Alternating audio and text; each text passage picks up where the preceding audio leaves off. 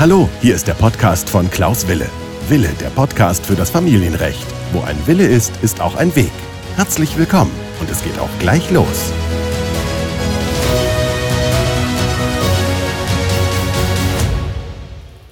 Herzlich willkommen zu meiner neuen Podcast-Folge. Mein Name ist Klaus Wille und ich freue mich, dass Sie dabei sind bei der neuen Podcast-Folge des Podcastes Wille, der Podcast für das Familienrecht. Heute lautet der Titel Wenn das Kind aus dem Auslandsurlaub nicht zurückkehrt. Das ist eine Folge, die sich hauptsächlich mit dem Problem oder mit der Diskussion um die Kindesentführung beziehungsweise um die Nichtrückgabe eines Kindes nach einem Urlaub behandelt. Also es ist eine sehr wichtige Folge, denn in einigen Bundesländern ist, sind ja jetzt gerade die Herbstferien beendet worden und in diesen Herbstferien kam es dann häufig auch mal dazu, dass ein Kind zum Beispiel im Urlaub war und aus Amerika nicht mehr nach Deutschland zurückgekehrt ist oder aus einem anderen Staat. Und das kann natürlich sehr, sehr erheblich sein. Und deswegen geht es heute mal um das Thema Kindesentführung und ich lade Sie also herzlich ein, sich damit zu beschäftigen. Und in der Presse hört man immer wieder mal davon, dass ein Kind nicht von dem einen Elternteil wieder zurückgebracht worden ist. Entweder ist ein Elternteil aus dem Ausland nach Deutschland gekommen, ohne die Zustimmung des anderen Elternteils oder umgekehrt, ein Elternteil ist mit dem Kind ins Ausland gefahren, hat dort Urlaub gemacht und hat das Kind nicht nach Deutschland gebracht. Und diese Fälle sind hart, sind emotional anstrengend, sind schwierig, nicht nur für die Kinder und für die Eltern, sondern für alle Beteiligten, weil es wirklich eine äußerst schwierige Situation ist. Also stellen wir uns mal vor, ein Vater fährt mit dem Kind ins Ausland. Nehmen wir mal an, dass der Vater nach seinem Heimaturlaub in Deutschland nicht mehr in die Vereinigten Staaten zurückkehrt. Der Vater möchte nicht in die Vereinigten Staaten zurückkehren und jetzt geht es dann häufig darum, ob die Mutter irgendwie erreichen kann, dass der Vater das Kind wieder zurückbringt. Und dazu muss man natürlich wissen, dass in solchen Fällen,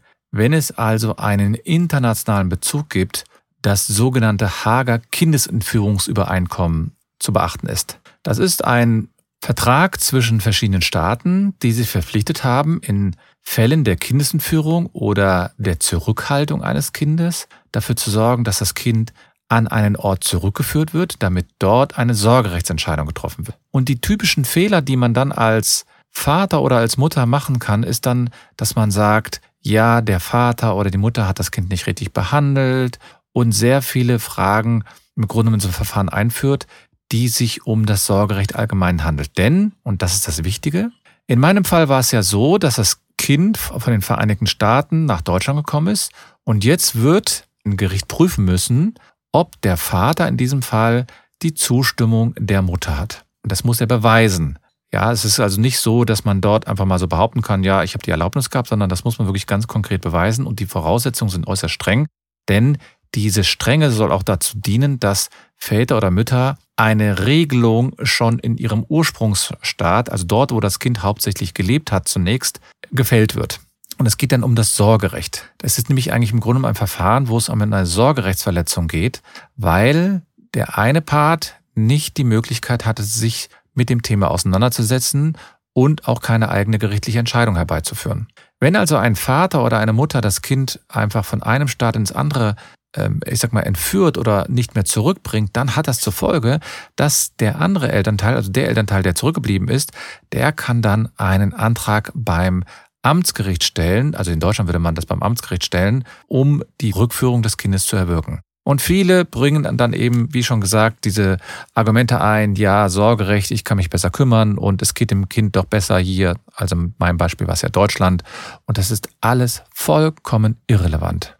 Und ich habe diese Verfahren schon häufig geführt, ich habe diese Verfahren schon häufig ähm, auch erlebt und ich kann nur jedem bestätigen, dass diese Verfahren äußerst emotional zeitweise sind, weil manchmal auch die Mütter oder die Väter erkennen müssen, dass sie einen Fehler gemacht haben. Das liegt natürlich unter anderem daran, dass einige Jugendämter, aber auch einige Anwälte überhaupt keine Ahnung haben, was sie in diesem Fall überhaupt für einen Ratschlag geben müssen. Ich hatte also mal einen Fall, da ging es um eine Rückführung eines Kindes von Deutschland aus nach Spanien. Die Mutter hatte sich aber in diesem Fall wirklich äußerst vorbildlich verhalten. Sie war in Spanien zu einem Anwalt gegangen, sie war in Deutschland zu einem Anwalt gegangen und sie hatte beim Jugendamt auch noch eine Beratung und alle haben ihr gesagt, sie haben sich vollkommen richtig verhalten, sie können das Kind hier in Deutschland lassen. Und es stellte sich hinterher heraus, und das hatte ich ihr in meiner Beratung auch gesagt, dass dies ein grober Irrtum war. Denn wenn man das gemeinsame Sorgerecht hat, dann braucht man für den Umzug, insbesondere den Umzug von einem Land ins andere, immer eine ausdrückliche Zustimmung oder Genehmigung. Und diese wurde in diesen Fällen nicht erteilt. Und ich kann im Grunde genommen nur jeden davor warnen, hier eigenmächtig vorzugehen. Das heißt, am besten ist es in solchen Fällen natürlich einen Rechtsanwalt zu nehmen. Und jeder, der also auch mal sich überlegt, ich nenne es jetzt mal eigenmächtig hier zu handeln, der muss damit rechnen, dass ein Gericht hier mit äußerster Konsequenz dafür sorgt, dass das Kind wieder zurückgebracht wird. Und es ist nun mal so, wenn ein Elternteil sagt, ich möchte mit dem Kind von dem einen Land ins andere ziehen, so muss das Gericht entscheiden, wo das Kind gelebt hat und muss quasi in dem Ursprungsstaat eine Entscheidung herbeiführen. Das heißt, eine Sorgerechtsentscheidung oder zumindest die Erlaubnis, dass man hier in meinem Fall war es ja von der USA nach Deutschland, dass man also mit dem Kind in Deutschland bleiben kann. Und viele ja machen dann den Fehler, dass sie einfach sagen, ja, das ist doch alles nicht so schlimm und man wird mir doch das Kind nicht wegnehmen man wird doch das Kind hier nicht trennen von dem einen Elternteil. Und ich kann Ihnen sagen, doch, das macht man. Denn in den Verfahren geht es nicht darum, ob der Vater oder die Mutter sich besser um das Kind kümmern können, sondern es geht in dem Verfahren nur darum, wo das Sorgerecht überhaupt entschieden werden soll. Es geht also nicht darum, ob man in dem Ursprungsstaat hier, ich nenne es jetzt mal, äh, eine bessere Versorgung hat oder in dem Staat, in dem, äh, in dem das Kind jetzt lebt, auf einmal das Kind vielleicht integriert ist etc. Nein, das interessiert erstmal keinen. Und es geht wirklich nur um die Frage, ob die, der Umzug quasi von hier in meinem Beispiel von den USA nach Deutschland rechtmäßig war. Denn man möchte einfach verhindern, dass ein Elternteil durch sein Verhalten quasi Tatsachen schafft, indem er das Kind von einem Ort zum anderen schafft. Und nur in Ausnahmefällen kann hier das Amtsgericht oder das, ja, das Amtsgericht im Grunde genommen eine Ausnahme sehen und sagen können, ja, es war doch in Ordnung, dass das Kind von Deutschland äh, in Deutschland bleiben kann. Das sind aber eher die Ausnahmefällen. Und ähm, relevant ist in diesem Verfahren immer, ob es ein gemeinsames Sorgerecht gab oder ob das alleinige Sorgerecht gab. Gab es nämlich das alleinige Sorgerecht, dann kann man in der Tat entscheiden, wo das Kind lebt. Gab es aber ein gemeinsames Sorgerecht, dann kann man das eben nicht. Und in verschiedenen Staaten ist es sogar eine Straftat, wenn ich mit dem Kind von dem einen Land in das andere Land ziehe, ohne den anderen Partner mit einzubinden. Ja, dann ist also die Frage, was kann ich jetzt hier tun?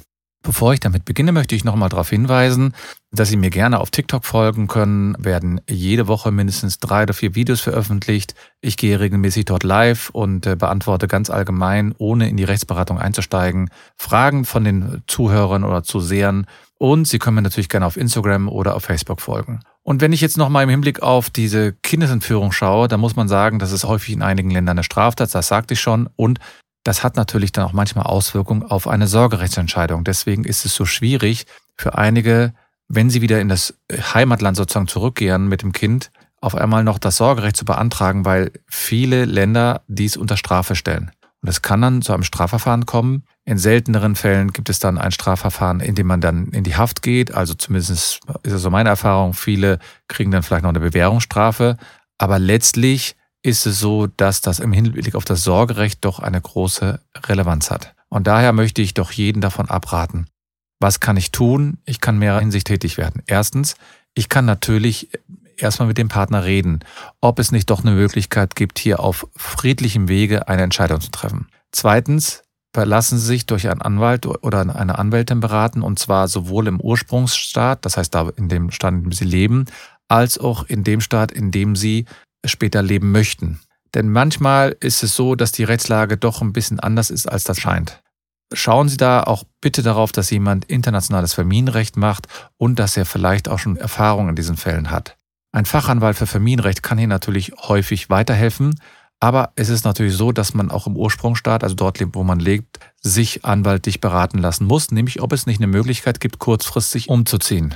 Denn man muss immer prüfen, ob es das gemeinsame Sorgerecht gibt. In einigen Ländern gibt es zum Beispiel bei nicht-ehelichen Partnern oder Partnerinnen gar nicht das gemeinsame Sorgerecht für das Kind. Da muss man also immer schauen, ob es hier nicht Möglichkeiten gibt. In einigen Fällen werden Sie aber gar nicht vermeiden können, eine Entscheidung vor dem jeweiligen Gericht einzuholen. Und das heißt, Sie müssen sich die Erlaubnis holen, dass Sie mit dem Kind ausziehen dürfen oder umziehen dürfen von Ihrem Ursprungsstaat in den anderen Staat, in dem Sie später leben können oder wollen. Und dazu brauchen Sie natürlich einen Rechtsanwalt, der sich dort auskennt und der auch die, ich sage mal, Besonderheiten des internationalen Familienrechts kennt. Es ist nämlich gar nicht so einfach, solche Rechtsanwälte zu finden, weil viele Anwälte sich jetzt nicht darauf spezialisiert haben. Beispielsweise habe ich schon sehr, sehr viele Fälle in diesem Bereich gemacht, gerade bei Kindesentführungsfällen. Können Sie auf meiner Homepage sehen, da habe ich eben eine ganze Liste von Ländern schon aufgeführt, mit denen ich mich hier beschäftigt habe. Das geht also über Litauen, über die Vereinigten Staaten, Ungarn und so weiter. Also es gibt ganz, ganz viele Staaten. Spanien, Italien habe ich natürlich, Frankreich, Großbritannien etc. etc. Also ganz viele Staaten, mit denen ich mich dann beschäftigt habe. Und es macht natürlich Sinn, dort einen Rechtsanwalt einzusetzen, der erfahren in diesem Bereich ist.